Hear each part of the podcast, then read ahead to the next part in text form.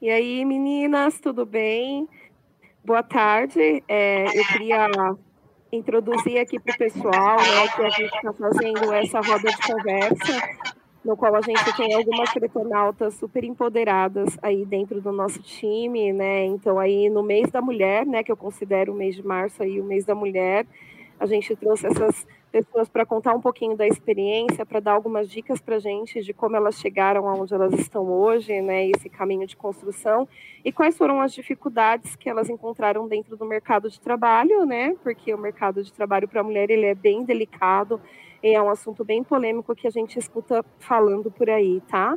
Então, né, aqui dentro do, do nosso time de mulheres empoderadas, a gente tem a Fernanda. A Fernanda, ela é executiva do, de marketing, né? A Fernanda tem uma história muito bacana de viajar o mundo com a sua mochila nas costas. A Fernanda ela é escritora de livros infantis. A Fernanda ela tem uma curiosidade, né, que todo mundo quer chegar no topo e permanecer no topo. A Fernanda ela chega no topo e ela quer voltar para construir. Então ela gosta de construir as coisas. Fê, muito obrigada aí pela sua participação. É, aqui a gente tem também a Talita, né? A Talita, ela é uma menina linda e é uma mulher de bastante força. Talita participa aí de, de vários movimentos feministas, incluindo nas garagens de ônibus, né? Então hoje ela é responsável por uma área de operação dentro do nosso time, no qual é uma área de bastante dificuldade, uma que ela é mulher, outra que ela é bonita.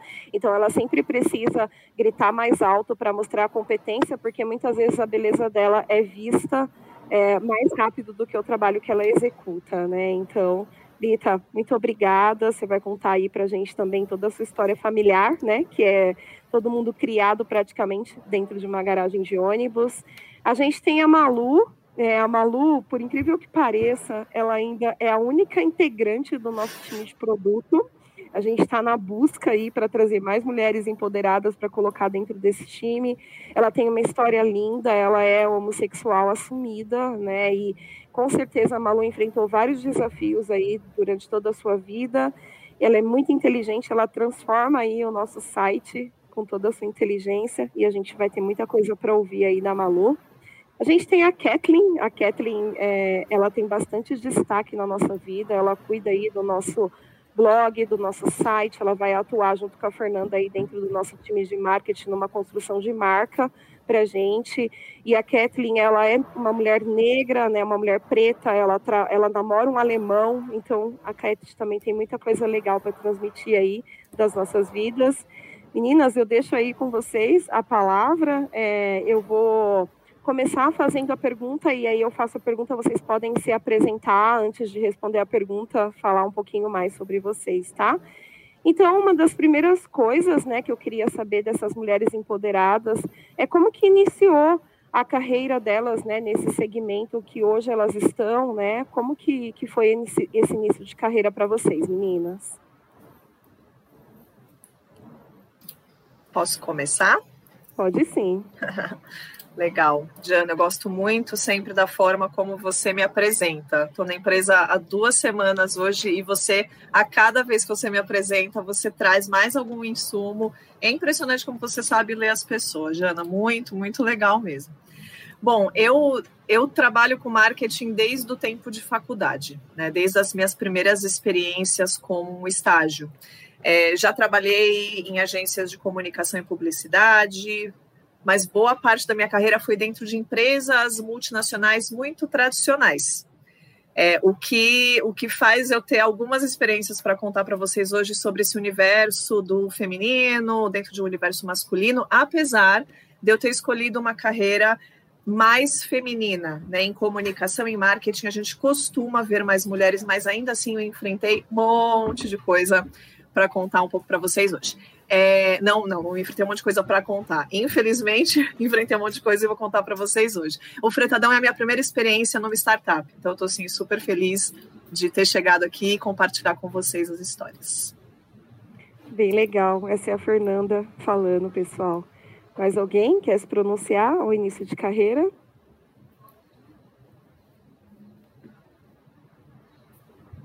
Deixa eu falar um pouquinho, então. Vamos lá. É, ai, toda vez que eu vejo vocês, eu fico emocionada saber que tem tantas mulheres incríveis no Freitadão. É, meu nome é Thalita, como a Jana apresentou, e eu comecei na área do transporte, por incrível que pareça, eu sou formada em farmácia. Eu trabalhei anos em hospital e, assim, é, é engraçado que as pessoas pensam, como você foi parar no transporte, garota? É, meu pai, ele sempre trabalhou com transporte. Quando eu nasci, meu pai tinha um ônibus estacionado na frente de casa, então isso é muito curioso.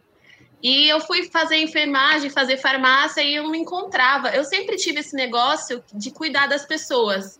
Mas não era no hospital que eu queria estar, porque eu me, eu me doava demais e não era, não me, não me encontrava nunca. Então um dia eu cheguei em casa e falei, mãe, eu não quero mais trabalhar com, na área da saúde. Chega. E meu pai, por, por coincidência, ele estava lá, ele trabalhava à noite na época, e nesse dia ele estava lá em casa, durante a noite, e falou assim: Ô tá, por que, que você não faz o curso que eu fiz de tecnologia para transportes? Eu falei assim: ah, pai, vou sair da área da saúde para trabalhar Nessa época, eu estava trabalhando para uma, uma médica que ela era muito famosa no Brasil e eu não me encontrava de forma alguma, mesmo estando ganhando bem para minha idade, mesmo estando feliz é, financeiramente, eu não, não me dava bem. Então, eu larguei esse emprego com 75 reais no bolso, essa história todo mundo já ouviu. com 75 reais no bolso, falei, vou fazer essa faculdade. Eu fiz uma prova lá, consegui um, uma bolsa, um, é, uma porcentagem de bolsa, e aí eu comecei esse curso. No primeiro dia eu me assustei, porque eu entrei assim na sala e tinha uns 30 homens, e eu era a única mulher. Eu falei, oh, oh, e agora? E aí eu entrei naquela sala e me apaixonei quando o professor colocou assim: você vai saber tudo sobre, sobre o que move o Brasil, sobre o transporte. E aquilo foi me fascinando, me fascinando, e foi assim que eu entrei na área do transporte. Nossa, que lindo. Thalita sempre coloca muita emoção aí nas suas palavras. É, é muito legal. É, Malu, você pode contar um pouquinho pra gente como que você foi parar em design? Boa, bora lá. É, bom, eu trabalhava, num, num, ao contrário da, da Fernanda, né? Eu sempre trabalhei em startup. É, eu trabalhava num, numa startup, né, na, trabalhava na área de atendimento e estudava design, né? Então, já, mas aí chegou um momento, acho que depois de uns dois anos mais ou menos, que eu falei assim, ah, não, não dá para ficar nessa, né? De você é, estudar e trabalhar numa outra coisa. Aí eu falei, ah, não, eu, eu, eu preciso migrar e, e agora, o que, que eu vou fazer, né? Como que eu vou fazer? Porque estágio é, é complicado. E eu falava assim, ah, eu já tô no meu CLT aqui tranquila, tenho é, um salário de CLT, tenho, tenho tudo isso, né, que um estágio ele não pode oferecer, né? E aí eu, eu peguei, coloquei a cara a tapa e, e fui lá e falei, não, acho que eu vou, eu vou, vou trabalhar aqui. Vou continuar aqui e vou migrar para design aqui dentro mesmo é, consegui, né? Eu, eu, eu, conversei né, com, com a dona da empresa, expliquei tudo, minha, o, que eu estava estudando e, e, que eu queria continuar lá, né? Queria continuar trabalhando lá. Só que na parte de design, né, já estava já, já tava com isso na minha cabeça. E deu tudo certo, fiquei lá, acho que uns dois anos, não lembro o, o tempo certo, mas fiquei lá. Foi uma experiência, assim, incrível. É, assim, uh, eu trabalhei na, na área que é, era a minha área de formação, né, que é design gráfico. Só que daí eu fui vendo, ah, eu acho que não sei se é essa área aqui que eu vou continuar, já estou conhecendo outras coisas aqui que eu estou me interessando, né, parte mais do digital, é, de trabalhar com site, com aplicativo, com, com experiência do usuário, de construir um, um produto é, nisso, né, nesse, nessa área. E daí foi aí que eu conheci o Fretadão, né? A, a Kathleen me enfiou nessa aí, me indicou para trabalhar aqui e foi, acho, acho que foi uma experiência assim incrível do começo ao fim. Acho que eu já me apaixonei pela, pela empresa no primeiro momento, né? É, eu acho que a única coisa que eu fiquei meio assim, porque na, na outra empresa eu só trabalhava com mulheres, então minha chefe era mulher e a equipe inteira era só de mulher. E aí, pra cá, eu falei assim: putz, eu vou ter um chefe homem, a área de tecnologia já, já vai ser, é, é, muito mais masculina, né? E aí, como que vai ser? Mas eu falei: ah, o mundo é assim, né? Eu vou ter que ir, vou ter que ir, vou ter que encarar e vou ter que ir nessa. Aí eu acho que foi isso. Bacana. É legal você falar dessa questão do chefe homem, né? Porque a Kathleen também, ela entrou no fretadão e ela também ia responder para um chefe homem, né? Cat, como é que foi esse seu primeiro contato é, com o Bruno, né? Que ele, ele era o responsável aí pela nossa área de marketing, RH. O Bruno, ele sempre foi o criativo da área, então ele foi para essas áreas um pouquinho mais mais conectadas com pessoas, com, com marketing e tudo mais. Como é que foi, Cat, viver essa experiência também de ter o Bruno, né, como a única pessoa que te orientaria e a experiência dele também nem era 100% focada? Conta pra gente um pouquinho aí como que foi isso no Fretadão e qual foi a sua maior dificuldade? É, acho legal a gente entrar aí já nesse gancho. Então, oi meninas, olá todo mundo que está ouvindo. Muito obrigada pelo convite, fico muito feliz em poder participar. É...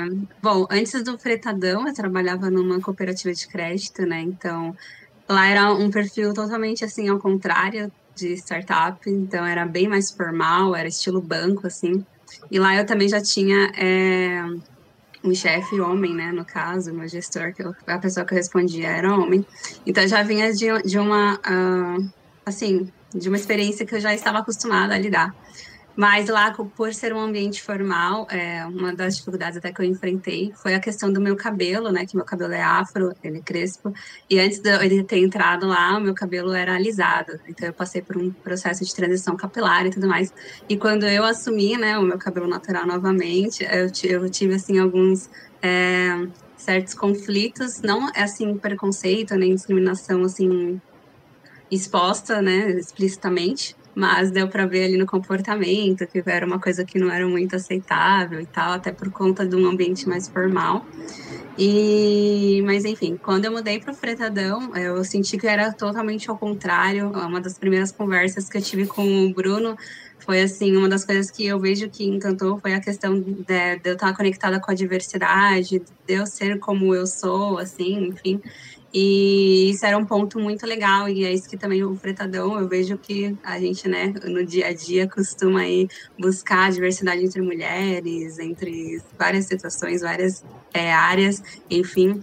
Então, foi bem legal, foi, eu achei que foi, assim, teve uma melhora em relação a isso, mesmo já vindo, assim, de homens, mas o comportamento do Bruno era completamente diferente, né, então foi muito aberto, muito, foi muito legal, assim, esse primeiro contato, e também no dia a dia, posteriormente. Nossa, que bacana. A Kathleen foi uma contratação a Zap, né? Ela saiu do fretadão, tipo, chegou no ônibus, já estava contratada. Foi. É, é, até engraçada essa história que quando eu entrei, eles tinham essa ânsia de gostar do candidato, já querer contratar o candidato. Eu falava, não, espera, né? Deixa ele chegar na casa dele, aí a gente fala. Muito legal. Janaína, o meu processo demorou três meses, Janaína. Eu fiquei preocupada. Olha, Fê, não, Fê, porque você era um processo estratégico, né? A gente já está um pouquinho mais consolidado, então acho que o meu também demorou bastante. O meu começou em abril, terminou em junho, mas está tudo bem. Acho que a gente vai ganhando essa maturidade.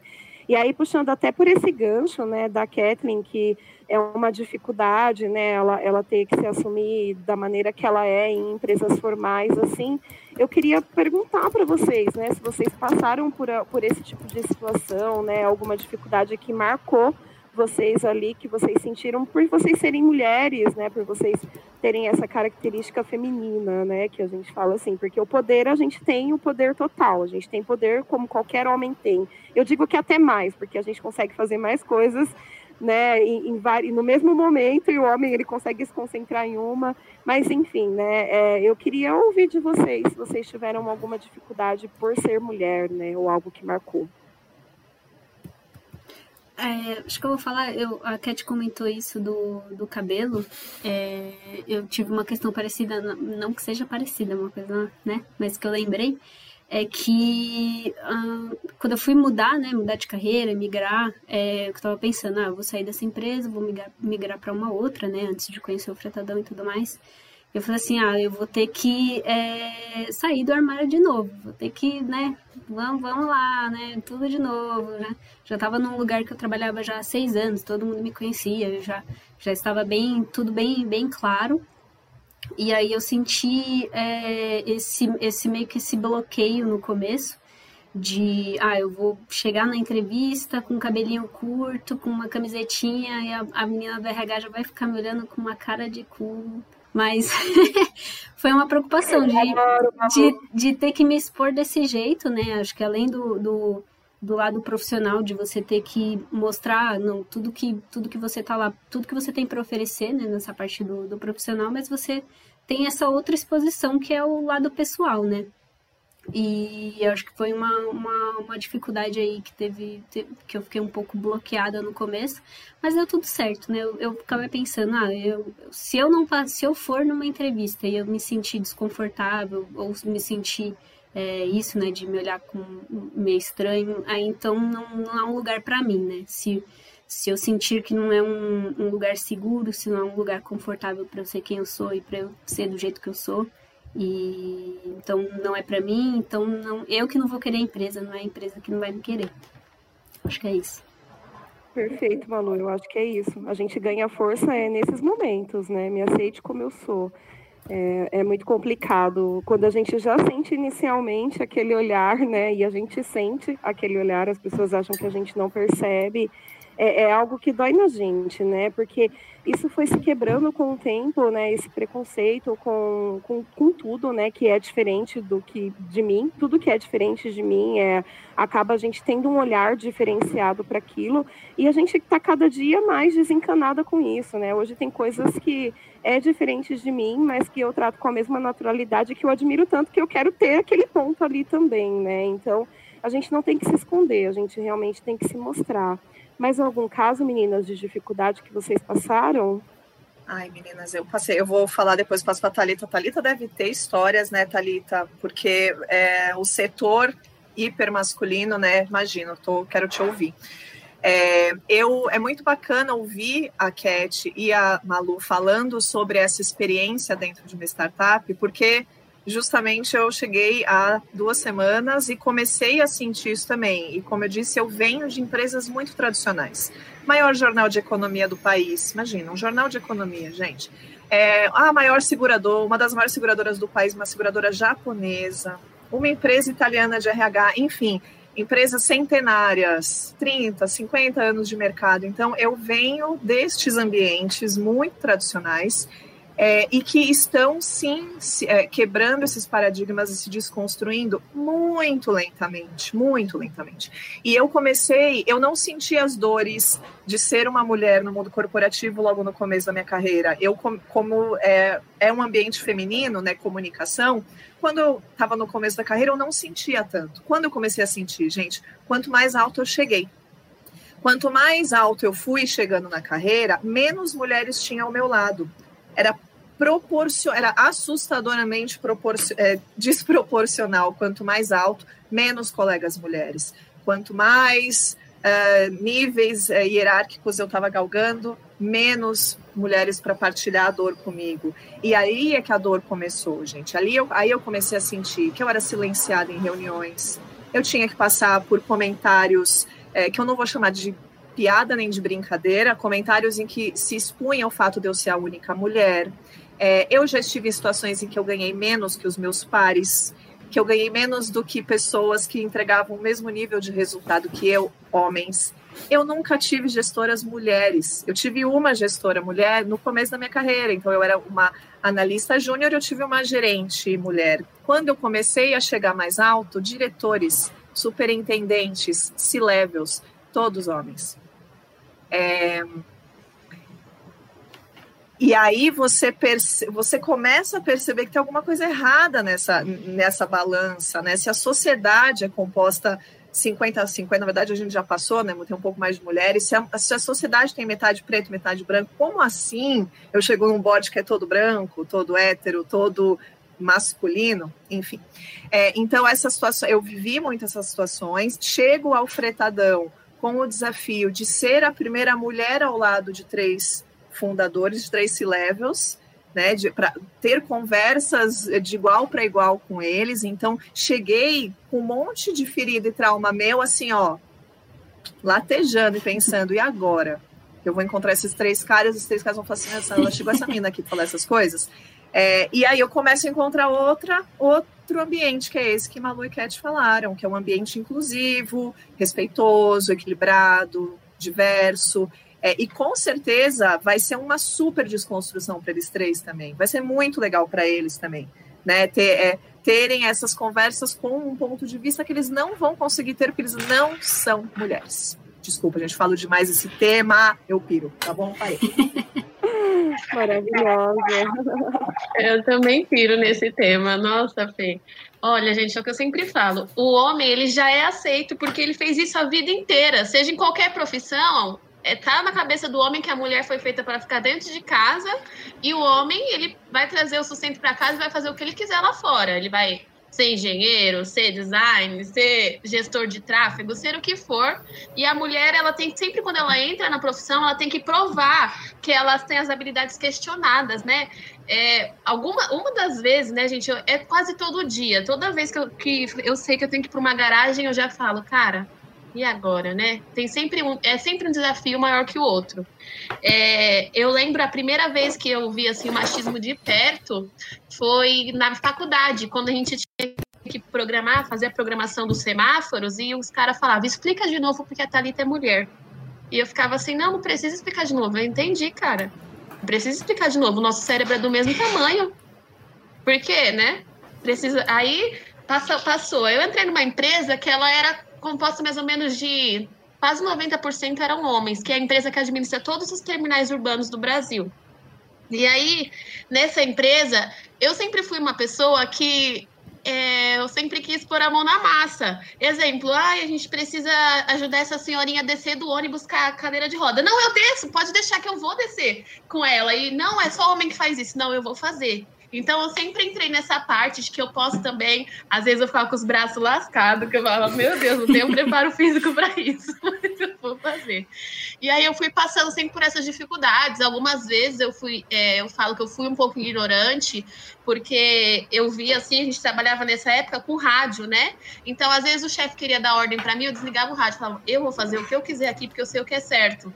Porque eu não aceitava o machismo dele falando: deixa um homem entrar no lugar da Talita aí. A Talita não tá sabendo coordenar essa operação. Tira a Talita. Então eu desligava o rádio, era um pouco ignorante, porque eu falava: cara, ele tá sendo machista. Eu sou capaz, eu vou mostrar tanto para ele, tanto para quem tá aqui, que eu sou capaz.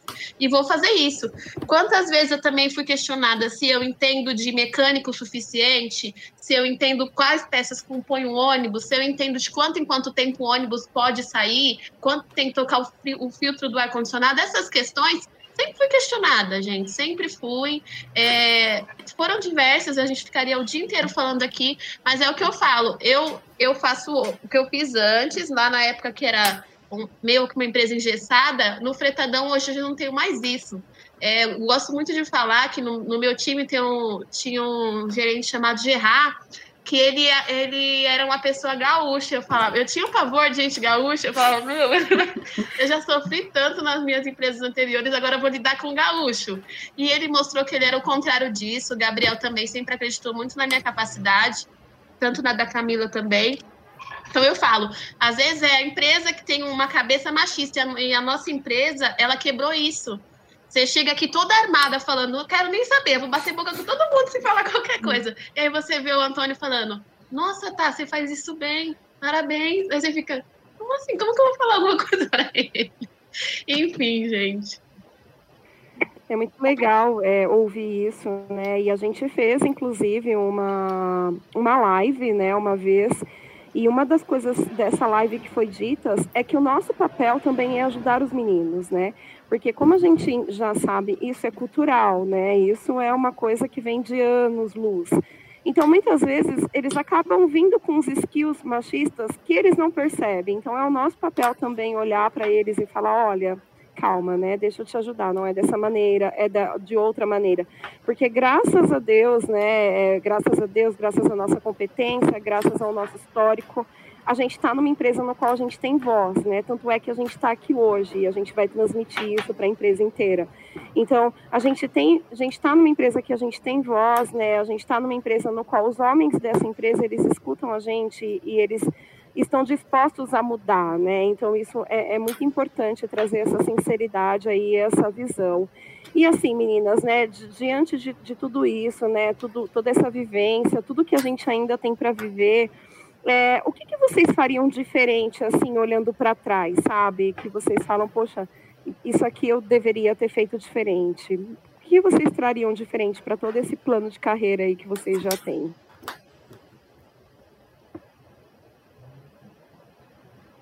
Cat, eu quero que você fale disso. Bom, eu, assim, além disso, né, do, do, da transição capilar e tudo mais, eu também tive outras dificuldades né, na, na minha vida, é, em questão de transição de carreira. Por lá, é, no lugar que eu trabalhava, eu não me sentia feliz, né, é, tanto por ser esse ambiente formal, que eu não me encaixava, quanto também as atividades que eu fazia. É, eu tive que buscar uma mudança, né? Então, eu, tive que passar por uma transição de carreira, enfim. E, e aí, com essa transição de carreira, eu precisei buscar muito conhecimento, autoconhecimento, o que, que eu tinha que, que, assim, eu sabia o que eu não queria, mas não sabia o que eu queria, né? Então, eu tive que passar por todo esse processo. E, e aí eu descobri é, que o conhecimento é uma coisa que eu valorizo muito, porque ele me libertou muito, assim, em tudo que eu fiz na minha vida. Então, hoje eu também estou em um processo de, maior assim de autoconhecimento. E quando eu penso assim de olhar para o passado e ao invés de eu pensar o que, que eu faria de diferente? eu gosto agora de olhar assim mais para o presente e para o futuro assim. Então o que, que eu posso fazer hoje para mudar a vida de outras pessoas ou para fazer com que elas não passem pelo que eu passei então, todo esse, esse processo que eu tive, todos os conhecimentos, as experiências, enfim. É, agora eu penso, tá, o que, que eu posso fazer hoje para mudar o futuro de outras pessoas, sabe? Porque o passado já foi, né? A gente não tem mais o que fazer, já é passado. Então, quando eu penso nisso, eu penso mais a respeito olhando para frente, assim. Perfeito, acho que não teria resposta melhor, meninas. Arrasou, Cat. É isso mesmo. E qual conselho, né, vocês dariam para mulheres que ainda estão dentro de um casulo, que se sentem presas, né, por ser mulheres, que muitas vezes se calam por medo, né, de, de serem encurraladas ou por medo de perder o um emprego ou por medo de não ter esse crescimento e esse desenvolvimento assim né? Qual conselho que a gente daria para essas meninas para essas mulheres que ainda se sentem presas dentro delas mesmas, né? Porque assim, a, a, gente ganhou muita voz, né? E eu não vejo mais por que ficar presa. Mas tem muita gente que tem medo, né? E como enfrentar esse medo, assim, né? Qual conselho vocês dariam, meninas? Ai, um monte. É, é, é, o principal conselho que eu dou é, é, não desistam, meninas. Não desistam. Sim, existe um movimento lindo ganhando força, um movimento de sororidade ganhando força no mundo. Né? Então, se você está pensando em desistir, se você tá, está se desanimando, procure conversar com alguma mulher que você admira. Aquela mulher que lutou e continua lutando pelos sonhos. Eu tenho certeza absoluta que essa mulher vai te estender a mão, ela vai te falar alguma coisa, te apoiar, para você redobrar suas forças, conseguir seguir em frente, conseguir clarear a tua visão. Quando a gente está muito envolvido no problema, ou muito. É, machucado, a gente pode não conseguir enxergar os caminhos. Então, é, acredite no movimento de empoderamento feminino. Procure uma mulher que você admira, que ela vai te ajudar. Assim, não, não desista, porque cada uma aqui, esse grupo já é um grupo que, quando outras pessoas ouvirem esse podcast, vai reverberar. E, e depende da gente conseguir se ajudar. Que lindo, Fê, que lindo. Meninas, eu acho que é isso, né? Eu acho que a gente teve um bate-papo aqui, uma roda de conversa muito rica. É, eu, Janaína, eu quero agradecer a Daisy, minha parceira de trabalho aí, que está como ouvinte desse podcast, né? Essa ideia veio de mim, veio dela, né? E aí a gente chegou nesse modelo. É super importante transmitir isso para as fretonautas que estão com a gente, é super importante os meninos que estão com a gente ouvir isso também. É importante a gente repassar isso para o mundo, né? Porque nós temos voz, nós somos fortes, nós somos lindas, nós somos mulheres capacitadas, né? E a gente consegue é, transformar a vida de outras pessoas, né? E a gente tem esse dom. Eu queria agradecer Maria Luísa, Fernanda Trindade, Kathleen Silva, Talita Azevedo, Deise Costa. Muito, muito obrigada por esse assunto super enriquecedor. Obrigada, meninas. Boa tarde Massa. e até o próximo papo.